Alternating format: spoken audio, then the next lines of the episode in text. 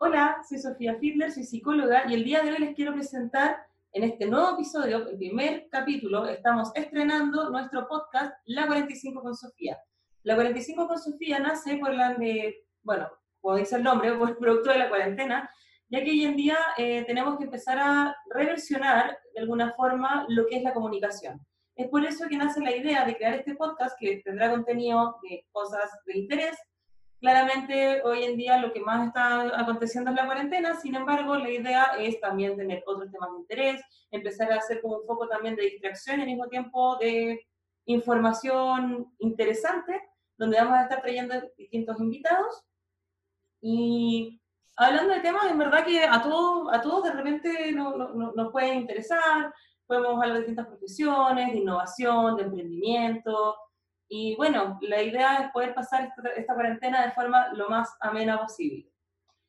Consiguiente a eso, eh, eh, bueno, en este primer episodio, que vendría siendo como el gran estreno, el gran piloto, por así decirlo, eh, por motivo de la cuarentena, claramente vamos a hablar de este tema, pero vamos, basta de hablar de la enfermedad de COVID-19, de coronavirus, de contagiados, que porque hoy en día está, como lo que más se escucha, uno prende la tele y lo primero que ve es a diciendo el conteo o, a la prensa que solamente habla de esto, pero habla de una forma bastante catastrófica, por así decirlo. Que claro, se entiende porque nosotros estamos hoy en día en la contingencia y es, es, una situación grave, es una situación catastrófica, pero también el estar escuchando constantemente esto genera mucho estrés, mucha ansiedad, eh, la prensa convencional se queda solamente en lo que son los medios, eh, o sea, se queda solamente en la información que es cuántos muertos, cuántos fallecidos, la gente que no respeta, qué, por qué Mañalich dice esto y después otra cosa. Y se está dejando de lado un tema que es bastante importante, que tiene que ver con la cuarentena y la convivencia en cuarentena. Nosotros lo que más hemos escuchado en general es como cómo entretener a tus niños en cuarentena, eh, cómo pasar la cuarentena con teletrabajo, cómo, como cosas muy banales, o cómo mantenerse en forma, cómo mantener la rutina. Mira, eso en, gran, en, gran aspecto está bien, si, si lo pensamos está bien tener estos consejos, pero tenemos que partir de la raíz de que Chile, como tal, es un país que tiene una tasa de violencia muy grande. Eso se ha hablado súper poco en la prensa, se habla muy poco en redes sociales, uno encuentra uno que otro artículo y recién ahora se está como poniendo en cuestión el tema de la violencia como, oh, no habíamos pensado en esto. Claro, hay distintos grupos, por ejemplo, el Ministerio de la Mujer armó una campaña que hablaba de, de hecho la hace mucho por Instagram, por TikTok, que hace una, un video en silencio y sale, si es que estás leyendo esto y estás sufriendo violencia, comunícate con estos números lo encuentro súper bien, pero creo que no ha tenido la difusión suficiente, sobre todo porque estamos hablando de violencia intrafamiliar en general. O sea, claro, el gran foco siempre es la, violencia de la mujer porque tenemos una tasa de femicidios muy alta en Chile, tenemos una tasa de violencia de la mujer muy alta. Sin embargo, el aislamiento, el encierro y la ansiedad han generado que esto aumente. Sin ir más lejos, también ha aumentado mucho el consumo alcohólico. De hecho, hace poco tiempo atrás salió una diputada, no recuerdo cuál era su nombre, que estaba proponiendo la ley seca. Obviamente, la mayoría de los chilenos salió diciendo que no, que era una estupidez, claro, porque la diputada no explicó a grandes rasgos por qué quería esta ley seca. De alguna forma, como que se está, da la sensación de que se estuviera intentando como, la palabra no es ocultar, la palabra podría ser... Eh, como dejar de lado o ver esto como un efecto colateral de la cuarentena, haciendo que es un efecto importantísimo. El consumo de alcohol en Chile ha aumentado muchísimo. O sea, nosotros tenemos una tasa de alcoholismo a nivel latinoamericano muy grande. El último estudio que leí, que no recuerdo la fuente, eh, no la tengo anotada, decía que nosotros estábamos con los argentinos al nivel de mayor consumo en Latinoamérica. O sea, eso es súper preocupante y también el acceso al alcohol es muy, muy fácil. ¿Por qué? Porque el, alcohol es económico. Es mucho más barato comprarse un six-pack de Báltica que ir a, no sé, pues, ir al cine, por ejemplo. O en casos de cuarentena, de repente hasta el, alcohol es más barato que muchos alimentos. Ahora, no estoy diciendo que esté bien la ley seca, estoy diciendo que tal vez se debería haber manejado mejor la información y haber dicho por qué, el porqué de la ley seca. Con el encierro se aumenta la ansiedad, La ansiedad genera estrés. Hay distintas formas de soltar el estrés. Tú tienes para, puedes hacer deporte, o también se puede, pues, no sé, meditar, leer un libro, sacar esos momentos de estrés. La mayoría de la gente no tiene esos hábitos. La mayoría de la gente, pensemos que es lo que hacemos nosotros mismos cuando, está, cuando no estábamos en cuarentena. Teníamos un día estresante, ¿y qué es lo que hacíamos? Ah, necesito un chavo, necesito una cerveza, y te juntáis con los amigos. Hoy en día, como no, no está esa posibilidad de la junta con los amigos, el alcohol sigue siendo una alternativa barata, rápida, de hecho, más, más, más accesible un clonazepam en algunos casos, para aliviar, o sea, en la, situación de estrés. El problema es que en un núcleo familiar donde hay una agresión, donde existe un, un, una violencia perpetua, por así decirlo, el alcohol se convierte en un agravante importantísimo. Importantísimo. ¿Por qué? Porque el alcohol como tal es un depresor. ¿ya? La mayoría de la gente confunde el alcohol con, como con un activador, porque claro, el efecto que te produce en, en, un principio es eufórico, pero a nivel químico lo que hace es, es un depresor, te tira para abajo. Entonces, aparte de eso, te inhibe. Entonces, si ya estabas en una situación donde tienes un carácter agresivo, esto se puede decantar en violencia muy grande. Y claro, o sea, en la, en la escala de la violencia, cuando nosotros hablamos, voy a, voy a poner el ejemplo de la violencia de la mujer cuando nosotros hablamos de violencia en la mujer, el golpe es porque ya hay un, o sea, no es el principio de la violencia, ya tienes una cadena de violencia muy grande atrás. ¿Qué parte? Por la violencia, o sea, la violencia doméstica parte con el ninguneo, con el con la violencia económica, con la violencia como también, o sea, autoritaria, donde, donde el hombre ejerce sobre la mujer eh, a nivel económico, no la deja salir, etcétera, la ningunea, o sea, hay un montón de seguidillas antes del golpe. El tema es que se hace visible generalmente en el golpe y por eso es como cuando se hace este límite. Entonces, ¿qué es lo que pasa? La violencia en general, eh, voy a tomar solamente el tema de la mujer, pero después quiero también hablar de los niños, en general existe. El tema es que es invisible a los ojos del otro. Muchas mujeres sufren en silencio. ¿Por qué? Porque normalizan estos actos de violencia. Entonces, claro, como que tú puedes encontrar que el pololo de tu amiga es un poco agresivo, pero tal vez no tienes idea de qué es lo que hace con ella cómo la trata, cómo la ningunea, tal vez no la deja trabajar, y un montón de cosas que no sabemos. Entonces, cuando entramos a este tema del golpe, cuando logramos, cuando utilizamos el golpe, cuando nos preocupamos. Entonces, ¿qué es lo que pasa con estas personas que en situación de encierro, en situación de encierro, aumenta el estrés y este, esta seguidilla de violencia aumenta, efectivamente. O sea, este, encontramos que la violencia, la violencia se estima por lo que estaba leyendo en la tercera, se estima que la violencia ha aumentado en un 20%, más o menos. Yo me atrevo a decir que es mucho más, porque solamente en Providencia ha aumentado un 20%. Y claro, o sea, ok, yo ahora estaba hablando del alcohol, como el alcohol y efectos de la violencia con respecto a lo que había hablado la diputada. Sin embargo, o sea, el alcohol no es, no es como que tomes alcohol y te vas a volver violento. Estoy hablando de que hay patrones, hay patrones de violencia enseñadas que al contacto o al aumento del consumo alcohólico eh, es, más, es más factible que la persona libere la, la energía, por así decirlo, a través del golpe. ¿Por qué? Porque estamos sumando también otros factores que generan mayor ansiedad, que es el encierro. El hecho de estar encerrado, de estar tal vez cortado económicamente, estar eh, viendo constantemente a la otra persona, genera este estrés mayor. Entonces, claro, convertimos esto en una, eh, eh, convertimos en todos estos factores en un detonante hacia la violencia. Ya, de pronto, tal vez a algunos les pase que hoy en día, los que están viviendo en familia, que de repente se te baje, te baje el estrés y le pegues un grito al hijo. Ya, eso es normal. El problema, o sea, siempre es bueno evitarlo. El tema es que si llega a pasar, saber de dónde viene, contenerlo y no decantarlo en un común.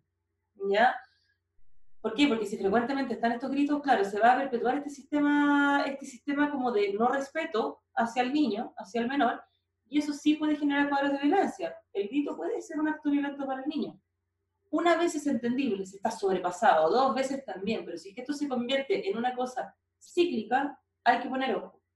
De hecho, agarrándome del tema de los niños, sin ir más lejos, quiero comentar algo que supe de una persona muy directa, para que veamos que de repente uno, uno visibiliza la violencia como en lugares más periféricos, ¿no? La violencia ha aumentado un montón, o sea, yo creo que solamente en Providencia ha aumentado un 20% por lo que sale en las estadísticas que estuve leyendo la tercera. Me cuenta, bueno, me cuenta una persona cercana que vive en un edificio, esta vez no en Providencia, en Ñuñoa, donde se empezaron a escuchar gritos de una niña chica, de una niña chica, pero de forma continua. En las noches, sobre todo, la niña gritaba, gritaba, gritaba, nadie sabía bien de dónde venía, y en el chat de los vecinos decían, ay, que la que callan a esta niña, que callan a esta niña, y esta conocida mía, junto con otros vecinos, se dieron cuenta que posiblemente esta niña estaba sufriendo violencia. Efectivamente, cuando van a encarar a la familia, el padre y la madre ejercían violencia sistemática contra esta niña, pero era frecuente. O sea, no, es que producto de la cuarentena esto haya esto haya aparecido de la nada. No, la niña había sufrido violencia anteriormente en situaciones aisladas, pero con el tema, eso sigue siendo igual de malo, pero con el tema de la cuarentena eh, se hizo más frecuente porque más estrés, estoy encerrado, no soporto, no tolero las actitudes de la hija y como no tengo un sistema de contención, actúo con violencia. Entonces, claro, la niña estaba siendo constantemente maltratada. ¿Cuál fue el problema? ¿Cómo la saco de ahí? Porque resulta que la madre también era cómplice. Porque generalmente lo que se hace, en los casos de violencia, existen teléfonos de emergencia donde, eh, donde te, sacan del lugar donde estás y te mandan en lugares provisorios. Eh, están viendo qué hacer en este caso, porque claro, la mamá era igual de violenta. Entonces, claro, cuando estoy hablando de estos temas, yo sé que suenan súper catastróficos, sé que suena súper malo, o sea, es como, no les voy a hablar de COVID, pero les voy a hablar de algo peor, de la violencia tiene que ver con eso. Creo que es demasiado importante empezar a informar, también empezar a escuchar. Uno de los beneficios de la cuarentena es que si, tú decides apagar la televisión y dejar de escuchar todo el día lo que hablan COVID, puedes escuchar el ambiente. Hoy en día se escucha un ambiente silencioso y donde puedes escuchar de pronto situaciones donde podrías detectar un sistema de violencia y el no, el no denunciarlo de alguna forma te hace cómplice aunque no quieras, ¿ya? Es súper importante eso. Esto es como, como tal vez como primer capítulo eh, un poco denso, pero es súper importante visibilizarlo. Ya está aumentando mucho la violencia. Si tú sabes de alguien que está sufriendo violencia o que está con su posible violentador, comunícate con esa persona, habla con esa persona, dile que salga de ahí. Existen un montón de teléfonos de emergencia, existen líneas de emergencia eh, que, a ver, que si no me equivoco, eh, funcionan las 24 horas. Y, claro, de hecho, bueno, con llamar a carabineros se puede. O sea, si tú ves que la persona también muchas veces tiene miedo de hacer una denuncia o algo así, eh, hazla por ella, a dar el aviso, habla, habla con alguien conocido para avisar, oye, esta persona posiblemente está sufriendo violencia. Ahora, entendiendo que esto es un tema súper delicado, también quiero dejarlo un poco, un poco de lado y eh, también dar un poco de, un poco de consejos, ¿ya? aparte de qué es lo que pasa si estás viendo en violencia. Lo que pasa es que como estamos en una situación delicada, uno sin darse cuenta eh, puede estar mucho más agresivo. ¿sí? ¿Por qué? Porque estamos más sensibles. Nosotros como en situación de cuarentena estamos más sensibles. Hay personas que lo han llevado muy bien, hay personas que lo están llevando muy mal, y las personas que están. Eh, hoy voy a hablar de pareja, posiblemente en otro episodio hable de quién está solo, por así decirlo, porque eso también, la cuarentena soledad tiene otra, otras consecuencias. Eh, quien vive en pareja es súper importante fomentar la comunicación.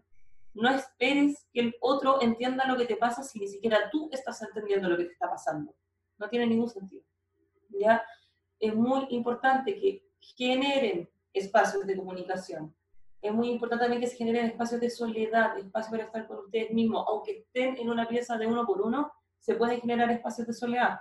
Es mi momento de leer un libro, es mi momento de aprender algo nuevo, es mi momento de si quiero dormir, dormir. También no romanticemos la cuarentena en el sentido de que si no sales aprendiendo un nuevo idioma, leyéndote cinco libros, sacando un premio Nobel, como que no hiciste nada en tu cuarentena. No, la cuarentena también es un espacio de recogimiento no metamos más estrés donde ya estamos hasta acá, estamos hasta el tope de, información, de, encierro, de aislamiento. Entonces, Por lo mismo, si estás en pareja, genera estos espacios de soledad y comunica. Cuando uno está en pareja, generalmente en la vida cotidiana, uno habla, uno conversa. Uno llega del trabajo o se encuentra y conversan de, oh, ¿cómo te fue el día? Bien, no sé qué, no sé cuánto. Es muy común también que se ningunen ciertos sentimientos, así como, ah, estoy, estoy enojada, ah, que le ponéis color, esas clases. Hoy en día eso no puede seguir ocurriendo. Hoy en día estamos más sensibles y es muy importante validar las emociones del otro y escuchar al otro, no escuchar pensando en qué te voy a responder, en qué te voy a responder, sino que escuchar, validar las emociones del otro. Si tú las encuentras exageradas, perfecto, es tu tema. La persona no te está pidiendo una opinión de la emoción, te está pidiendo contención, que es muy distinto. Es muy distinto simpatizar eh, a empatizar. Y hoy en día tenemos que estar en esa sintonía. Es súper importante estar en la sintonía de la empatía, de la comunicación, de decir lo que me pasa, pero también de escuchar al otro. Generar también espacios de soledad, espacios con uno mismo. Empecemos a reconectar con cosas que, que, que, nos, que, no, que nos gustan. Y lo otro, que si de pronto empiezas a sentir esta ansiedad, yo creo que todo nos ha pasado, que se han tomado como 11 siestas, han como, no sé, comido como 14 veces al día y el día no pasa, ok, estás pasando por un cuadro ansioso, es súper cuando estés pasando en eso, generalmente es porque la mente está pensando en futuro o en pasado. ¿Ya? Es súper importante llegar al presente. Te empiezas con el pensamiento rumiante de, oh, chuta, ¿qué va a pasar y qué voy a hacer? Que no sé qué. Y sobre todo estando en pareja, que los dos también lo más probable que estén en esto. En el momento que tú identifiques que está pasando esto, saca ese pensamiento, sácalo, sácalo, sácalo, ya. Esos son problemas, por ejemplo, yo tengo una consigna que es, estos son los problemas de la sociedad del futuro y intento de concentrarme en mi respiración, qué está pasando ahora. Eh, disfrutemos de cosas chicas, hay cosas que pueden servir mucho, por ejemplo, cuando uno está pensando en, por ejemplo, el, comer por ansiedad. Cuando uno está pensando, eh, en, no sé, cuando uno le da esta hambre, que me da no hambre, es aburrimiento, generalmente come para hacer algo, para hacer algo rutinario. Una forma muy buena y muy efectiva para evitar este tipo de cosas es el saboring, ¿ya? Cuando tú estás, eh, cuando realmente estás en el horario de comer, disfruta lo que estás comiendo, piensa en lo que estás comiendo, no pienses en nada más que en lo rico que te quedó la comida, disfruta cada sabor y todo. Ese espacio pequeñito que se llama saboring es estar en momento presente. Intentemos de llevar eso a la práctica no solamente con la comida, con todo. Cuando estés con el pensamiento no sé qué, no, saco ese pensamiento, son los problemas de la sociedad del futuro, escucha, ¿sabéis que está lindo el día? Lo veo, contemplo, me enfoco en mi respiración, pienso cómo estoy físicamente ahora. Es todo ese tipo de cosas chiquititas sirven, porque yo no te puedo mandar a meditar si es que no tienes los espacios adecuados para meditar. Pero estos enfoques a presente son súper efectivos, muy, muy efectivos. También en el caso de, de, quien está solo, esto mismo, porque la ansiedad mucho más, generen comunicación. Hoy existe, hoy existe la comunicación virtual. Por algo este podcast nace también, porque hay que reinventarse, hay que innovar, hay que buscar la, la manera de mantenerse activo. Entonces, quien esté solo, que busque comunicación a través de Zoom, a través de WhatsApp, ojalá con video, mantenerse activos y empezar a buscar el mantenerse activos con no, no ver tanta televisión, no ver tanta noticia, no ver tanta película de pandemia en Netflix, Simplemente buscar espacio y si te quieres informar, tal vez informarte pero con medios que sean fidedignos. No estoy diciendo que la prensa mienta, pero sí creo que el exceso de prensa nos está generando mucha ansiedad. De pronto buscar otro método, volver a leer el diario, volver a hacer otras cosas. A veces nosotros, o sea, yo sé que esta, esta frase romántica, así como aprendamos a disfrutar la cuarentena, tal vez a no todo el mundo, de hecho, posiblemente, y a la mayoría del mundo no le va a servir porque estoy pensando en cómo voy a pagar mis deudas, cómo voy a hacer esto, no sé qué, pero por lo menos aprendamos a respetarnos en esta cuarentena, volviendo al tema de la violencia que ha sido un foco central de este primer capítulo. ¿Les parece? ¿Les parece que hagamos eso? Que empecemos a tomar conciencia de nosotros mismos, empecemos a tomar conciencia de nosotros mismos y con un otro cuando estás conviviendo con alguien, o con otros cuando estás conviviendo tu familia, es súper importante generar espacios. ¿Ya? Importantísimo quienes están teletrabajando también tomen nota. El trabajo no es 24/7 porque por el hecho de que estés en la casa, también tienes la necesidad de cumplir con tus tiempos, ¿ya? No voy a llegar con este discurso, lo que decía anteriormente, que no, que aprendo un idioma nuevo, que aprendo los teles de cinco libros, saca un premio Nobel. No, todo en la medida de lo posible. Si un día te sientes mal y quieres dormir, duerme, si te va a hacer bien. El tema es que al día siguiente te levantas. Y si que estás sintiendo que esto no está pasando, que el pensamiento negativo no va, que por más que intentes el pensamiento negativo, el pensamiento rumiante, que a todo esto, ¿sabes por qué se llama rumiante? Las vacas rumean porque comen pasto constantemente y lo diluyen, lo, están diluyendo constantemente. Pasa lo mismo con el pensamiento, si yo no lo suelto, va a quedar dando vueltas para siempre.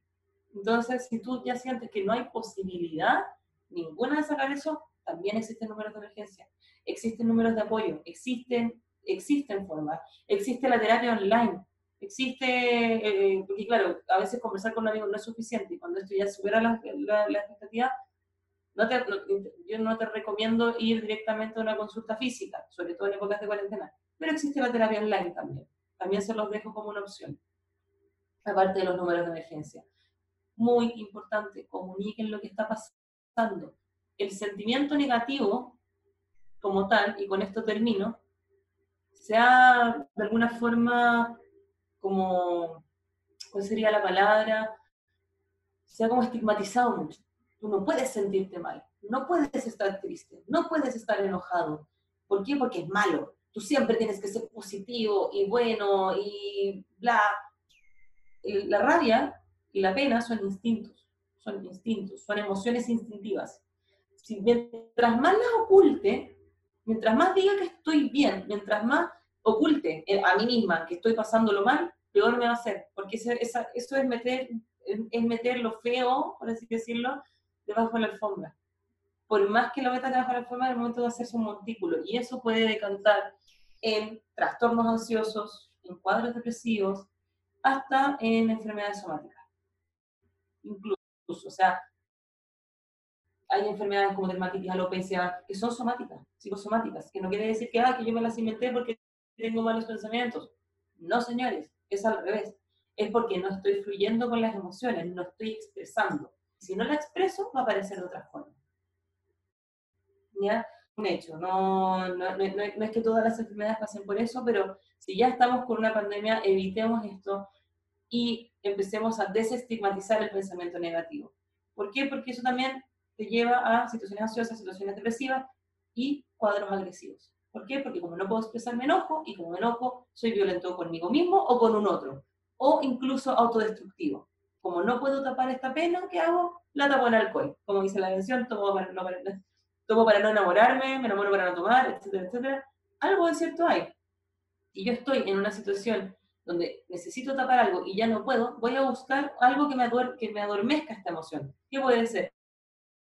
Alcohol, drogas, drogas, ya de, drogas como marihuana hasta clonazepam, que aprendamos a expresarlas. Expresarlas no de la forma que si estoy enojado le pego a la pared, no. Es, ok, estoy enojado. ¿Por qué siento este enojo? ¿Por qué? Ya, estoy enojado porque no puedo salir de casa. ¿Tiene solución? No. ¿Cómo puedo expresar mi enojo? Es que voy a escuchar música, voy a hacer algo que me guste, voy a botar la energía corriendo en, en círculo. Pero el tema es identificarlo, no decir como, no, está todo bien y todo es arcoíris. Eso a la larga hace más daño. Así que gran parte de todo esto, y con esto también, bueno, ya cerramos con toda lo que era la, la, lo, de la violencia, lo del episodio de hoy, es que gran parte del aumento de la agresividad también tiene que ver con eso, ¿ya? El caso de la violencia sí, es porque estamos en un sistema patriarcal, hay una cosa que ya es cultural que, que se ha validado durante años, pero si podemos empezar a frenarlo, empezamos a frenarlo con nosotros mismos. Dejemos de ser intolerante y agresivo con el otro. Entendamos que, claro, existen estos riesgos que vienen de esta estructura, pero ¿qué puedo hacer yo también por mí si es que empiezo a identificar esto?